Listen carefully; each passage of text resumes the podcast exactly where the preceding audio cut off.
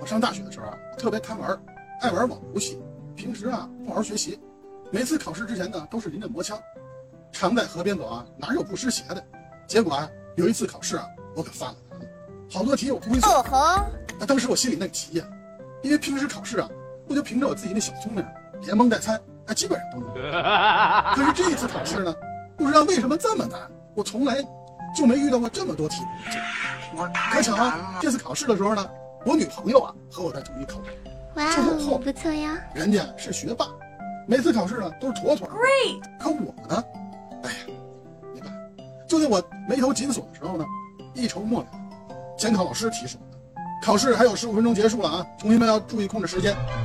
我这一听呢，这是更慌了。这时候呢，我女朋友啊悄悄啊，叭扔给我一张纸条，哎，当时我心里那激动，行 这一下有救了。